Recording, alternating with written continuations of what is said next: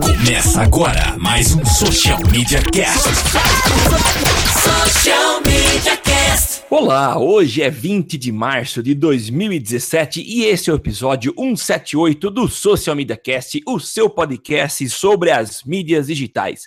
O Social Media Cast é feito por mim, Samuel Gatti, e também por Temo Mori, mas você também pode participar mandando as suas sugestões de pauta ou até mesmo participando ao vivo das nossas gravações através da hashtag Eu no SMC.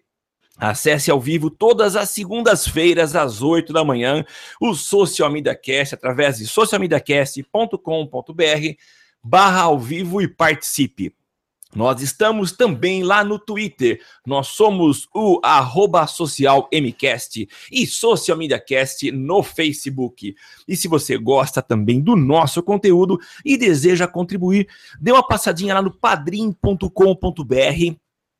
barra Social Media Cast e seja nosso padrinho ou padrinha, contribuindo com as quantias de um ou cinco reais.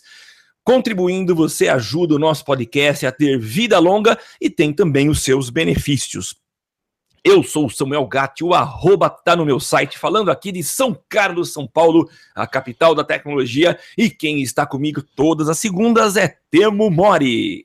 Fala Samuca, é isso aí, eu sou o Temo Mori, o arroba Temo Mori do Twitter, facebook.com barra Temo Mori, Temo Mori em todas as redes sociais, inclusive fora delas.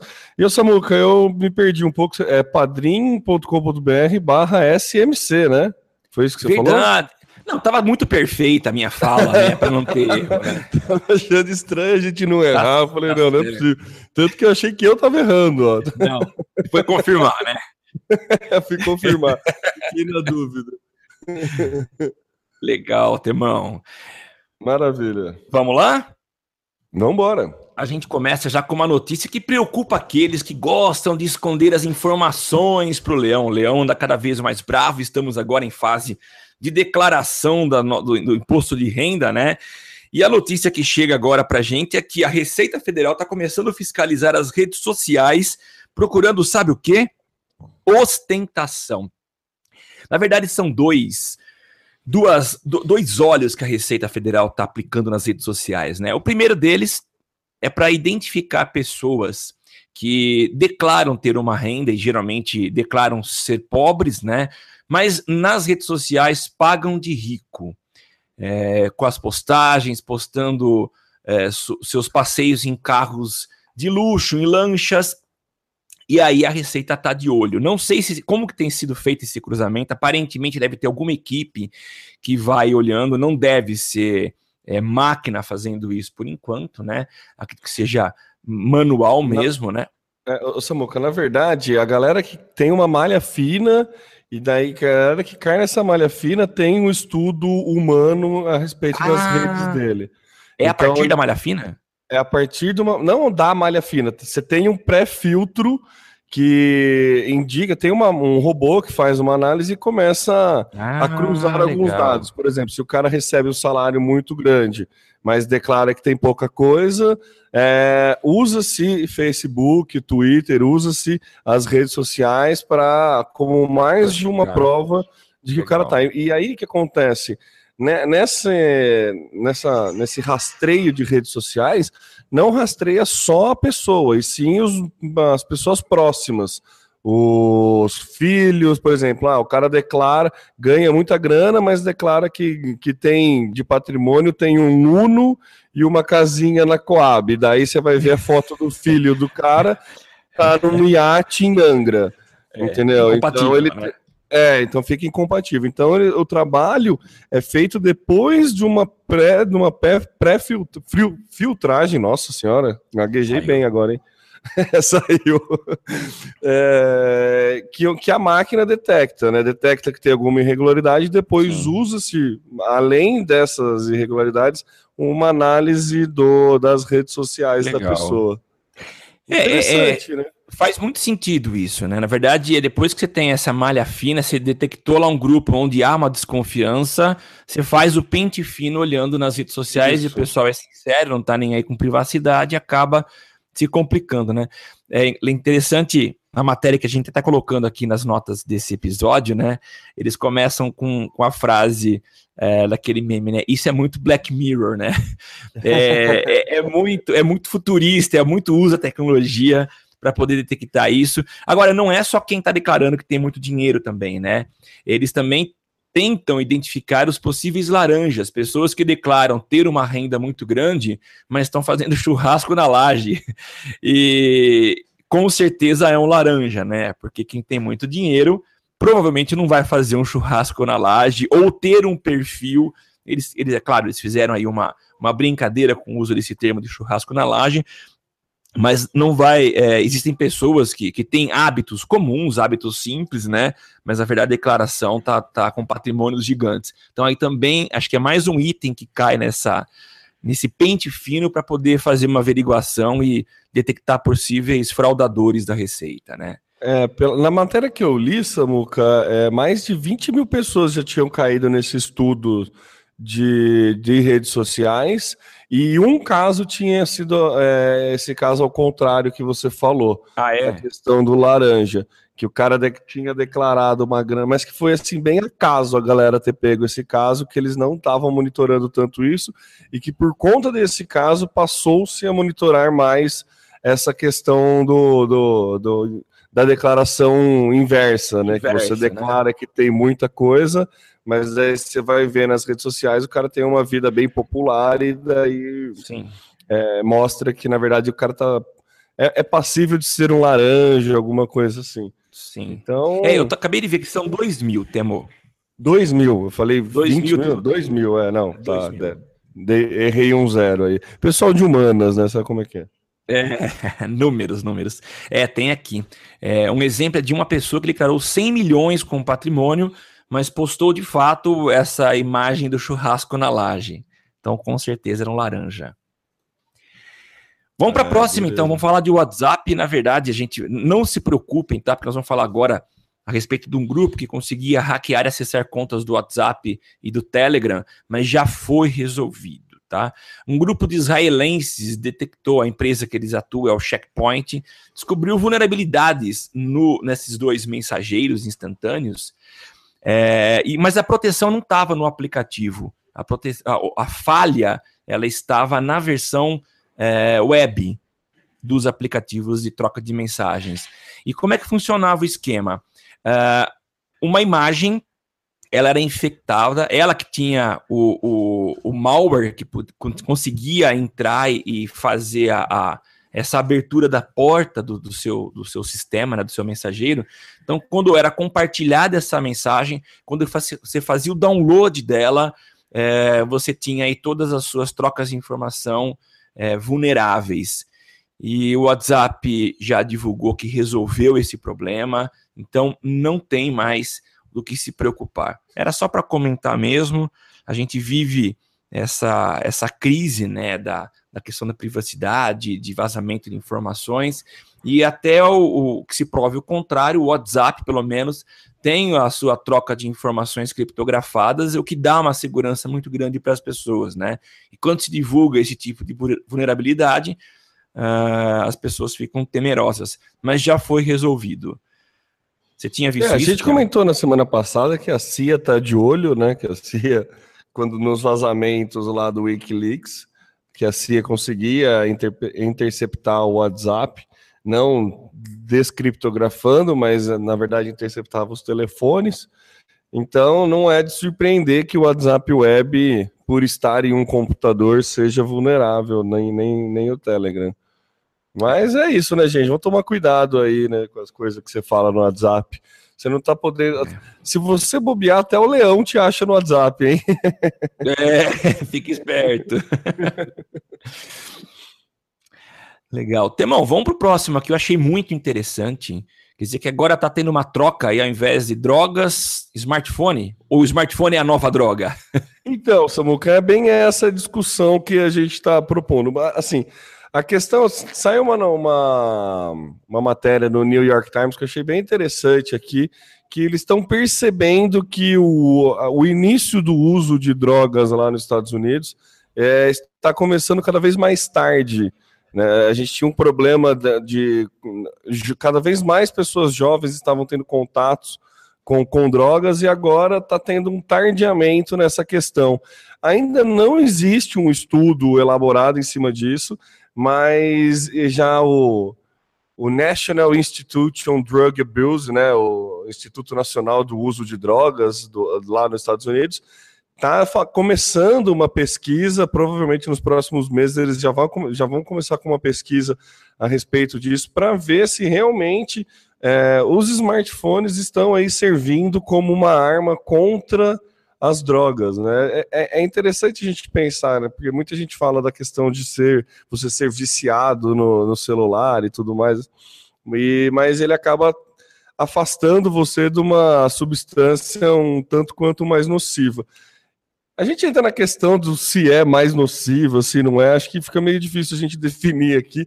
Fica claro que, por uma questão de legalidade, a gente entende que essa substituição é, é, é, é saudável, uma vez que o smartphone é legal e as drogas são ilegais, né? então fica meio claro. Mas é, é, eu achei interessante a, o levantamento aqui né, estão alertando que alguma coisa está acontecendo para essa questão do.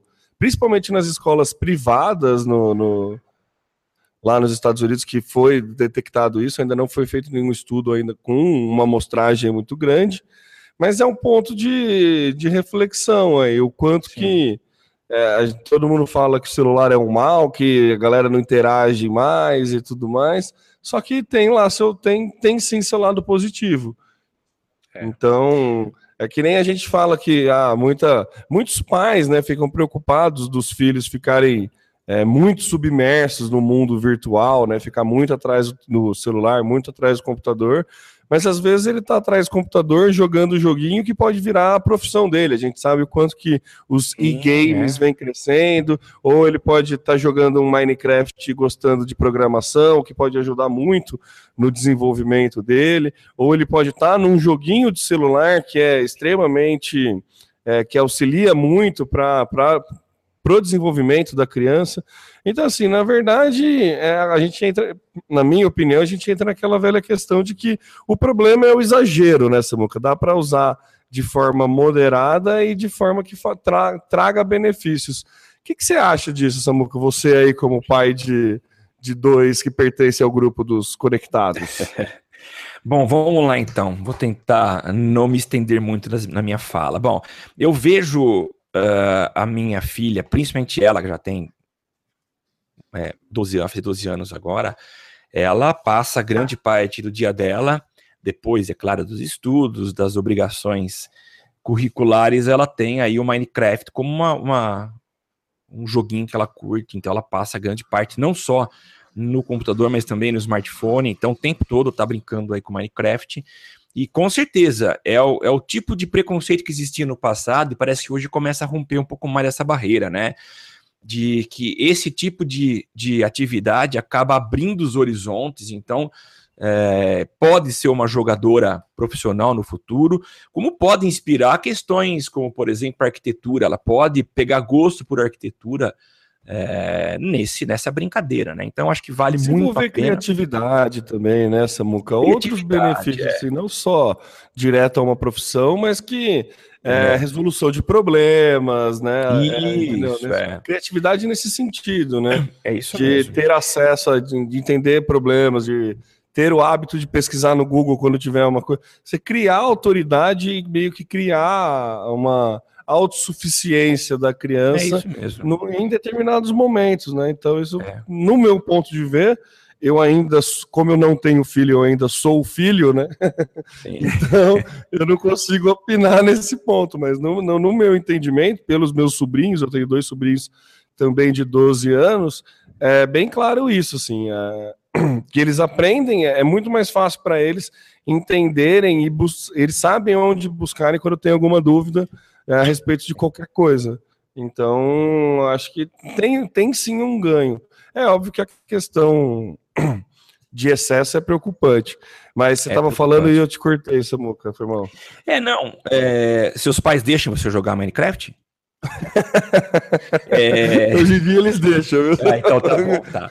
É... Mas então, eu, eu acho que é muito importante. Outra coisa que existe um preconceito muito grande, até desviando um pouco do assunto, é com relação a videogame, né? Sim.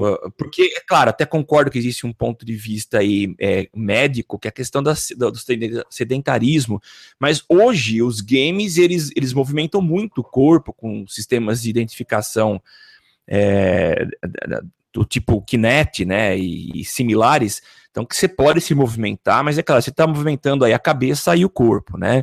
Mas a, a, o que eu queria falar com relação à questão das drogas, né? E aqui está uma versão que pode ser interpretada como muito conservadora, mas é a minha opinião, né?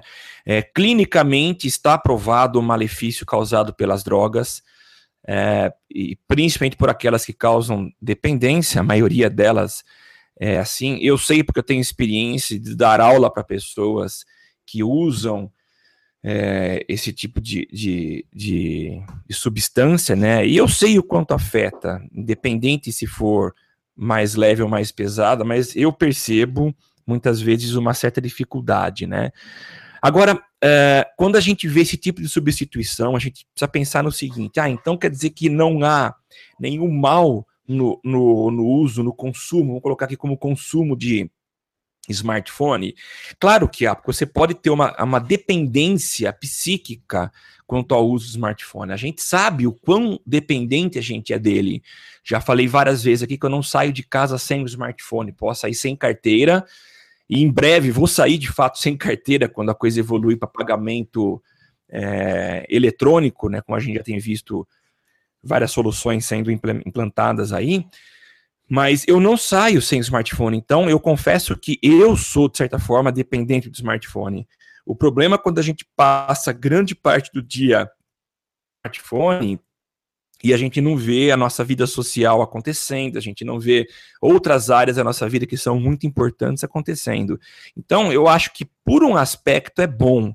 É, você não vai ter malefícios causados é, pelas drogas, mas você pode ter uma dependência psíquica que eu acho que também ela é complicada. Então, o que eu sempre gosto de dizer, o equilíbrio, o meio termo, é, eu acho que isso é o que deve, de fato, prevalecer.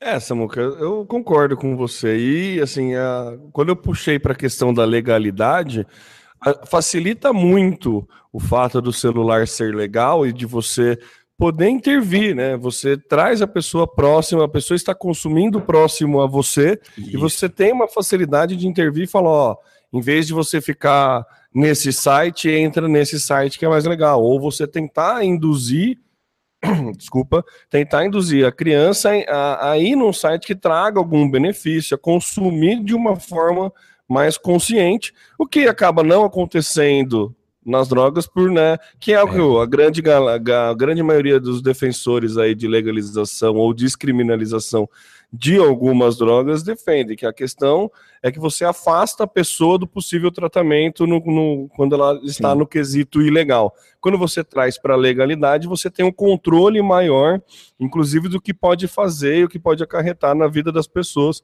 Você começa a ter estudo mais aprofundado a respeito disso.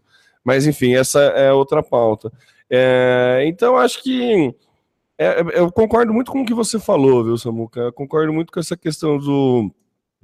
Pode, é, é legal, é, é, bacana existir essa, essa substituição, porém tem que prestar atenção, porque né, não adianta não, não, adianta você trocar um mal pelo outro e tornar para a criança antissocial ou alguma outra é. questão desse tipo. Então tem que ter sim o equilíbrio, tem que ter o um meio termo. Mas não deixa de ser uma boa notícia o fato Com de certeza. estarem fazendo essa substituição. Eu acho bem, bem interessante, por isso que eu fiz questão de trazer aí para é. a nossa queridíssima pauta.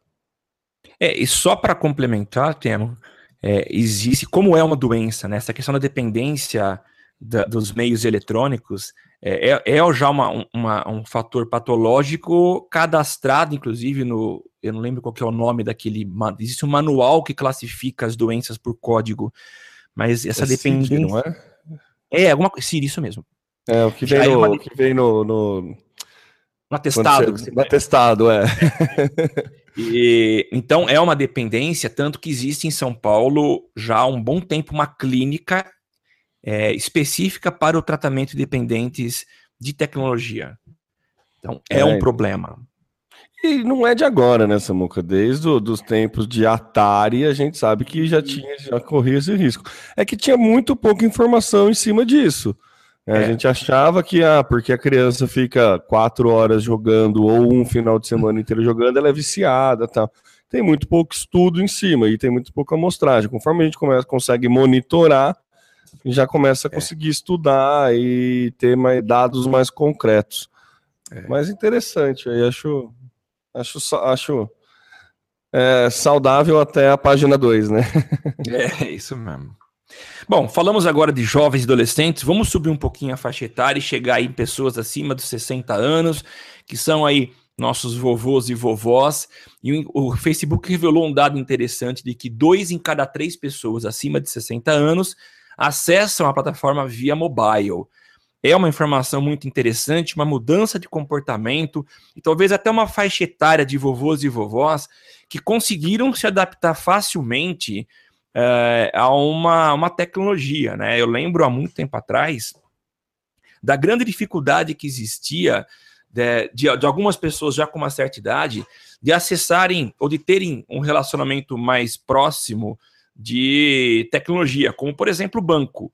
Então a gente percebe que eles estão se adaptando, embora não tenham nascido com essa tecnologia, não podemos chamá-los de nativos, mas conseguiram e têm conseguido se adaptar é, a essa, ao uso da tecnologia. E o mais interessante é que o smartphone tem sido aí uma ferramenta muito utilizada para 66% desses vovôs e vovós, né? Tem um dado, alguns dados interessantes que eu vou passar aqui. 5,2 milhões de pessoas acima de 60 anos, acesso, 60 anos acessam a internet e dessas, 83% acessam o Facebook diariamente. Só fazendo uma brincadeira aqui, lembra da, da evasão, da saída dos, dos, dos teens do Facebook, Temo? Sim. Com, com, aquelas postagens de vovô, vovó, papai, mamãe. Então tá aqui, é, é são essas pessoas entrando por uma porta, os adolescentes saindo por outra, né? Então 83% acessam o Facebook diariamente. 25... É o famoso pai, me deixa aqui na esquina que eu vou andando, né? É exatamente. Quem, quem nunca, né? Quem nunca pediu isso? 25% tem uma conta no Instagram. Eu não imaginava isso. 25% tem conta no Instagram.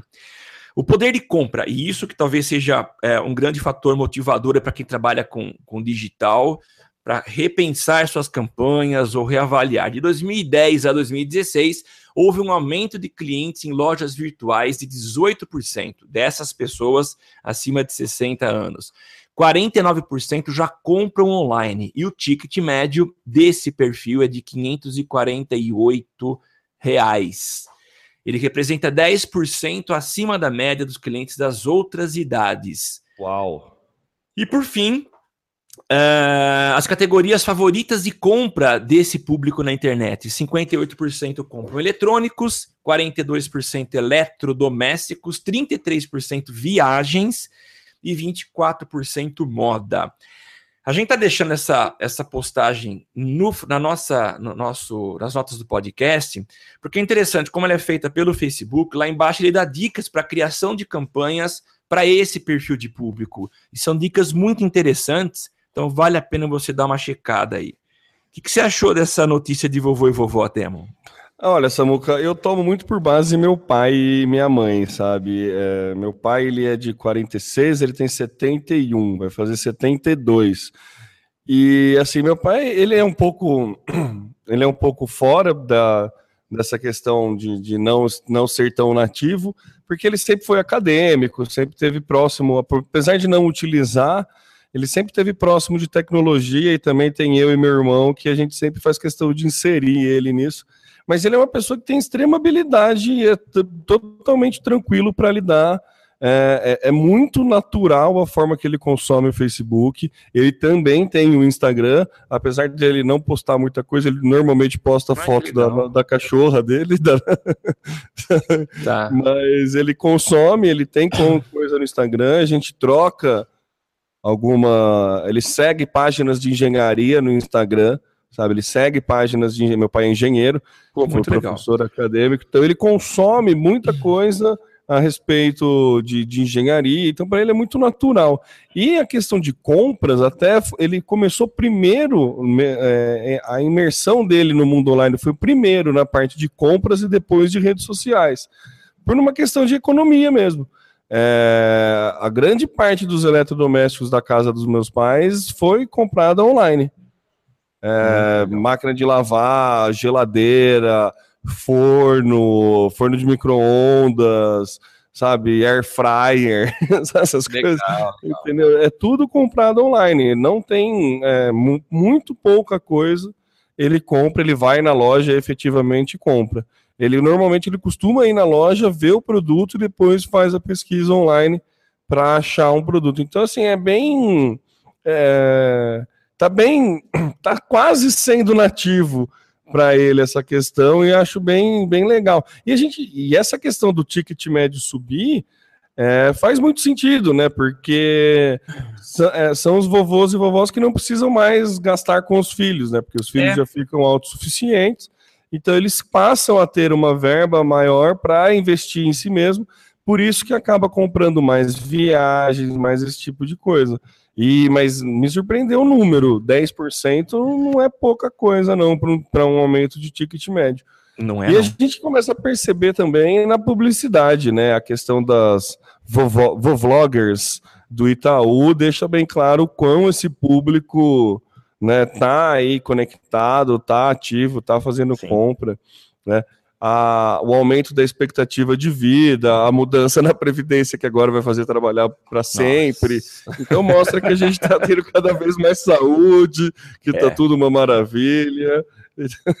Enfim, brincadeiras à parte, é, é, interessante acompanhar esse movimento e é interessante sim é, dar uma clicada nesse link para ver as dicas que tem ali embaixo, porque muitas vezes a gente, quando vai fazer campanha publicitária, a gente pensa em quem o nosso cliente já entende ser o público-alvo e dificilmente a gente arrisca tentar mudar o público-alvo. Então, acho que pode ser uma estratégia interessante aí você se pautar nesse hábito de consumo dos né, acima de 65 e destinar, sei lá, 10, 15% da verba das tuas campanhas, fazer uma campanha específica para esse público-alvo fazer um teste aí com uma, uma fatia menor do, do, do, do teu budget, né, do teu orçamento, e colher resultado, porque é um público que vem crescendo, a gente percebe, e é um público que, além de, de aumentar, gasta mais.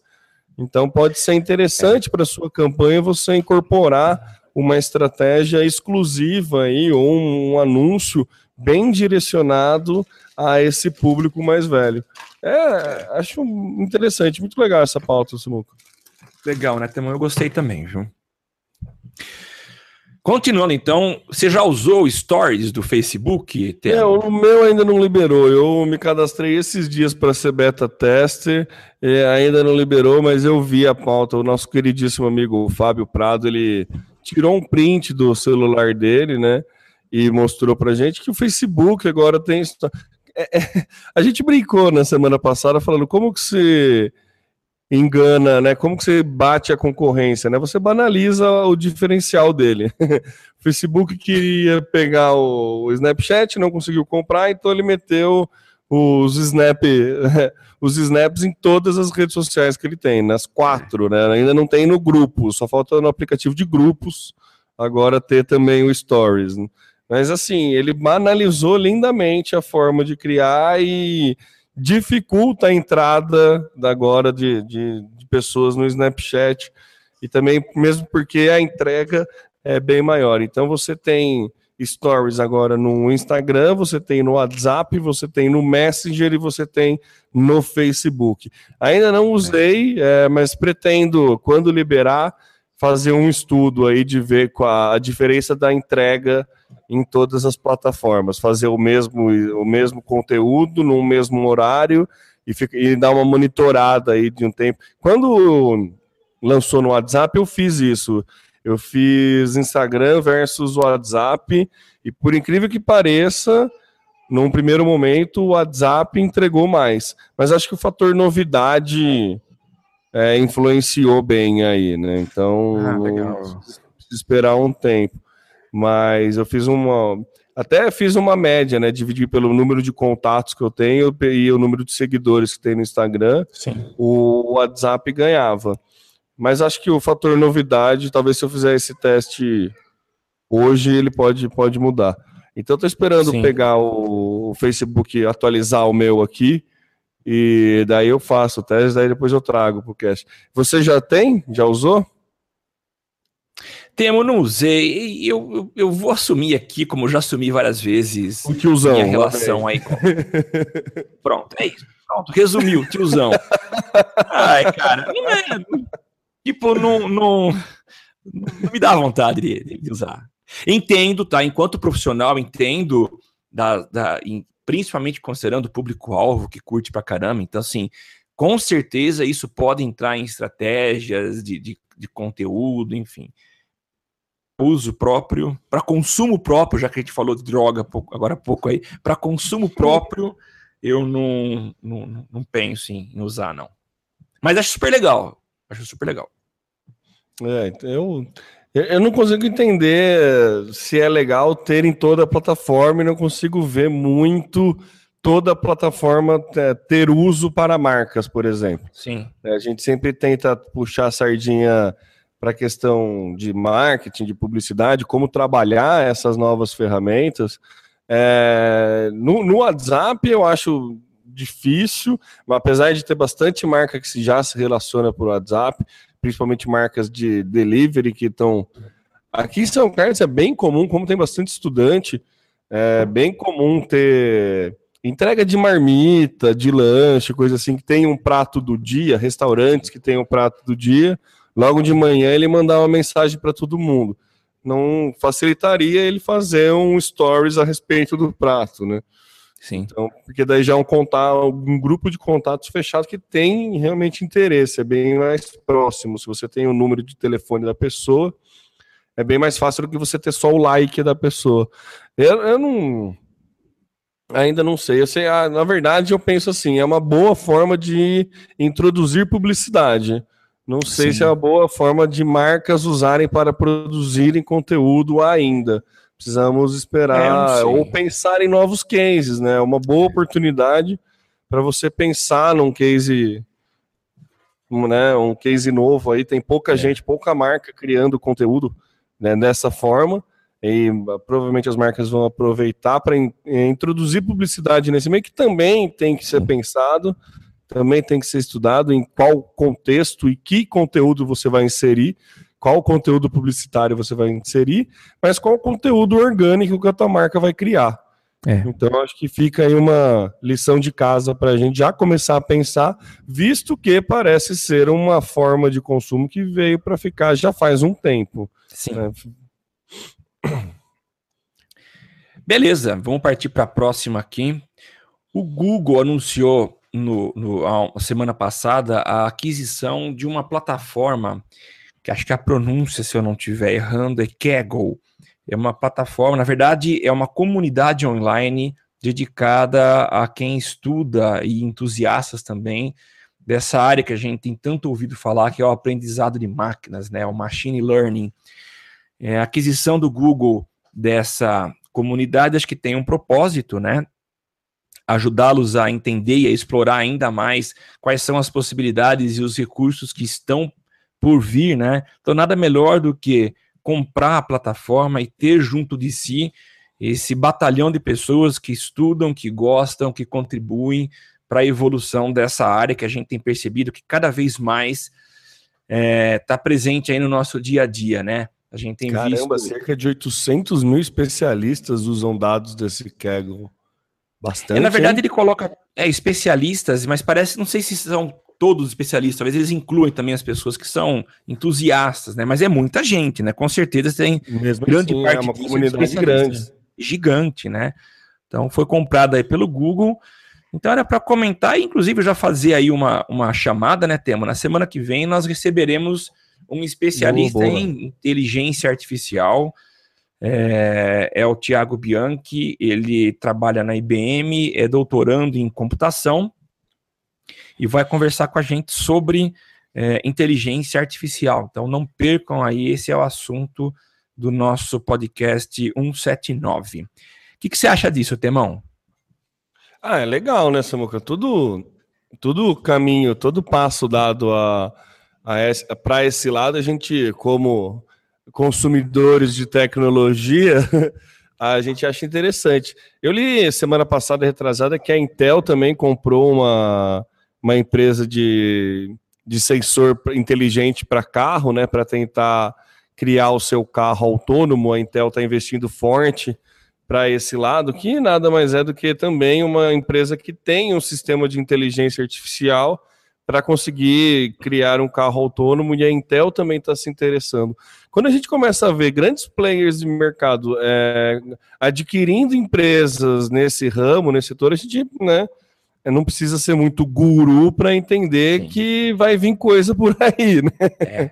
Não precisa ser muito especialista para entender que, ó, vamos ter que ficar de olho porque novos, né, novas tecnologias estão muito próximas e vão ser liberadas para consumo logo mais.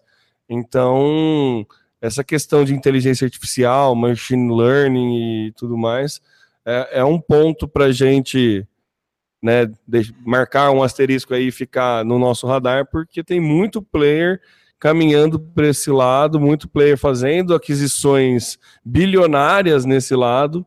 Então, novas tecnologias estão muito próximas de mudar novamente o cotidiano da família tradicional brasileira. Sim. Vamos lá para o próximo. Geração Netflix não entende o comercial. Cara, é um outro estudo muito legal isso que, que eu vi aqui, que as crianças que estão acostumadas a assistir Netflix, on demand, é, não entende o porquê que na TV aberta é, interrompe o programa dela para botar comercial. E eu, eu, eu, peguei essa matéria, não lembro de. Foi na, na, na minha linha do tempo aí no Facebook, no meu feed, que era um pai falando exatamente isso e que teve uma enxurrada de outros pais falando que, meu, é, meu, toda vez que entra propaganda na TV, meu filho pede para eu voltar ao desenho, que como assim interrompeu o desenho dele. Então, a gente que gosta de falar de mudança de comportamento do consumidor e tudo mais, a gente tem que começar a pensar aí que muito em breve esse público que não entende o comercial vai ser público-alvo para alguma campanha nossa e a forma da gente criar publicidade para esse público tem que ser diferente da publicidade na TV. É, é muito louco isso, a gente para pensar, chega nesse ponto. Mas o cara não entendeu o que, que é. E faz sentido, você pensar na cabeça da Faz. criança, pô, ela vai lá, aperta um botão no controle remoto e consegue assistir o desenho. Dela aperta um botão diferente no controle remoto, também assiste um desenho não começa na hora que ela quer, ela pega do meio, não consegue ir para frente, não consegue ir para trás e além de tudo interrompe. Faz sentido ela não gostar, né? Você tem alguma experiência com isso aí, Samuca, com seus pequenos aí?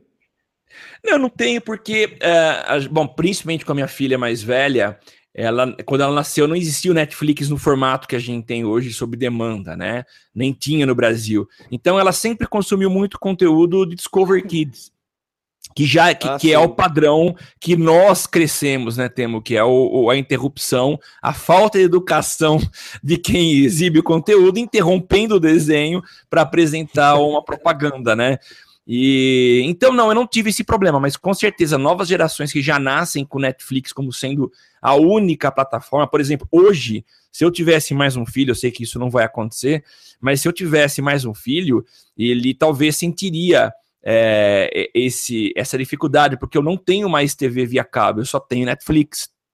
Então, é provável que se eu, depois de apresentá-lo o modelo de Netflix, colocasse um dia em frente a uma TV convencional, provavelmente ele acharia estranha aquela interrupção. É, é muito louco essa mudança de comportamento, né? Bem, é bem interessante isso. A gente começa a entender o como a nossa forma de consumir conteúdo modifica a nossa forma de, de agir a respeito de publicidade. Então é. tem, tem que ficar esperto para isso nas campanhas que a gente for criando. Oh, esse, esse episódio tá bom de dicas aí para campanhas Opa. aí. Falamos dos stories, de como pensar coisas, falamos de pensar estratégia para vovô, falamos de ficar atento com criança, tá? Hoje tá, tá rico, hein? Apesar da pauta ser muito mais, né, de pautas frias aí, veio, veio os insights interessantes. Gostei até fiz anotações quando a gente quando costumo pensar quando eu faço anotações no cast é porque ele foi, ele rendeu. Legal, legal, Temão, legal. Muito bom. Vamos para o nosso último tema, o, o, o, tema, o tema teria que me cutucar nessa aqui, né? Crise resvala na Apple. Você que tá levando pro pessoal. Ah! Você que tá levando pro pessoal, Samuca. Não veio, não. Foi uma mera análise econômica nacional. Tá deixar de falar, que influencia também as claro. nossas campanhas publicitárias. E mas assim, não é nada nada de novo, né, Samuca? Eu tô falando aqui. A pauta que a gente tem assim, a Apple perde mais de metade do público no Brasil em 2016. É uma perda considerável você perder mais da metade, mas é totalmente compreensível por conta do momento econômico é, que a gente está vivendo, né? A primeira coisa que você para de comprar é supérfluo e passa a economizar por os aparelhos Apple serem aparelhos de top de linha, né, dos mais caros, né, o, a, então é bem comum, que é bem natural que ocorra uma queda de, do consumo desse tipo de, de tecnologia. É. Então não é nada assim muito é, é, novidade. O que me surpreendeu foi o, o, a quantidade, né? Perder mais da metade do público. Né, as vendas ó, no, de celular em, caiu um 16% em 2016.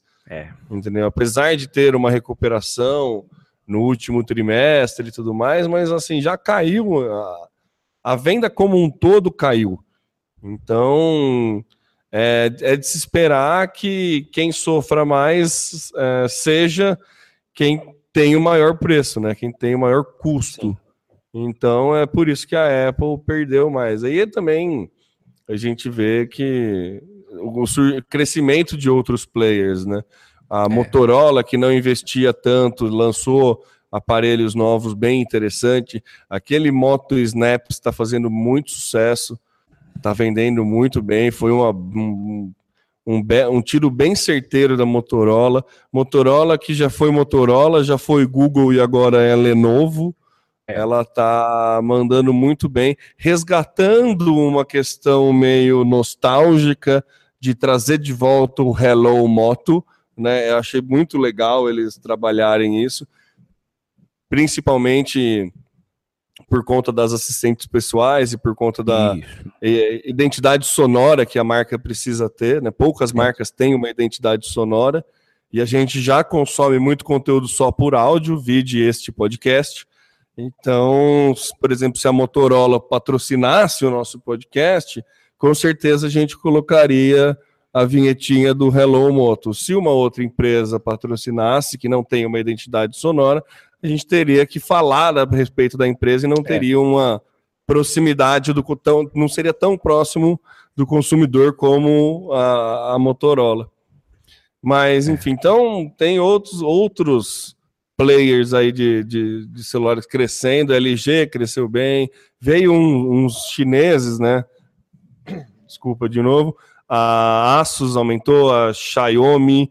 Então já era pra, natural ter uma queda por conta da entrada desses, desses concorrentes. É, e somado à crise que a gente está, né, somado ao cenário econômico, é compreensível que a Apple perca esse, esse, esse mercado. Mas nada, fica tranquilo, Samu, que ela recupera logo logo. É como se eu fosse um investidor ou tivesse alguma participação nisso, né, irmão? Mas, cara, eu vou, eu vou, assumir publicamente aqui. Eu sei que algumas pessoas vão achar estranho, mas no ano passado, é, eu. Você eu... comprou um Motorola? Não, não comprei Motorola. mas seria uma opção boa, tá? Quando minha filha quis comprar um, um smartphone, eu pensei no Motorola, comprei o Motorola, mas. E aqui sem frescura nenhuma, tá? É, comparando a durabilidade, eu tinha um iPhone 5 que deu problema, quebrou o vidro ano passado, e a, a eu estava às vésperas de uma eleição precisando de um celular e eu cogitei comprar é, para mim também um celular novo. Aí eu comecei a olhar preço e eu falei, não, é impossível comprar aqui no Brasil um celular do preço que se cobra da Apple. A opção que eu pensei seriamente foi um celular da Xiaomi. Porque eu vi comentários que estava muito legal e na época eles estavam com uma assistência técnica no Brasil muito. Não eram pontos de venda, mas você mandava via correio, eles faziam manutenção, tinha toda a garantia no Brasil, mas já não estão mais no Brasil. E mas é impossível pagar o preço que eles estavam cobrando. E graças a uma viagem que eu fiz a trabalho para fora, acabei comprando muito mais barato. O preço é muito inferior ao que se paga aqui. E hoje eu tô com um, um iPhone novo e e minha filha agora ficou, arrumei o meu iPhone 5 e ela tá usando. E, então, assim, a minha experiência com Apple continua sendo das melhores possíveis. E mas entendo que a crise afeta todo mundo. É, não, então é não estamos entrando nesse mérito, né? Nossa, tá duro hoje. A gente sabe que a, a qualidade não, não piorou, não foi por conta disso que, que caiu a venda, né? É, é que é o crescimento, surgimento de outras, como você disse. Se, claro. se, por um momento você considerou pegar um Motorola e tudo mais, é porque tá chamando a tua atenção, tá, tá, tá se aproximando. É que Sim. antes tinha um gap muito grande que era mais justificável a diferença de valor. É. Hoje fica a, esse gap diminuiu bem por conta de, dentre outras coisas, a um momento econômico. Então Sim. a galera começa a pesquisar mais e analisar mais. Eu, por exemplo, peguei um Asus e estou bem contente. Acho ele ah, bem, bem interessante. A performance dele é muito boa. Ele tem 4 GB de RAM. É bem, bem forte, assim é, no multitask dele, assim, o multitarefas dele, é, é bem fácil, ele é bem fluido, mas é aquela coisa, né? Android, Android a gente sabe que às vezes a gente precisa dar uma reiniciada no celular para ele voltar a funcionar 100%.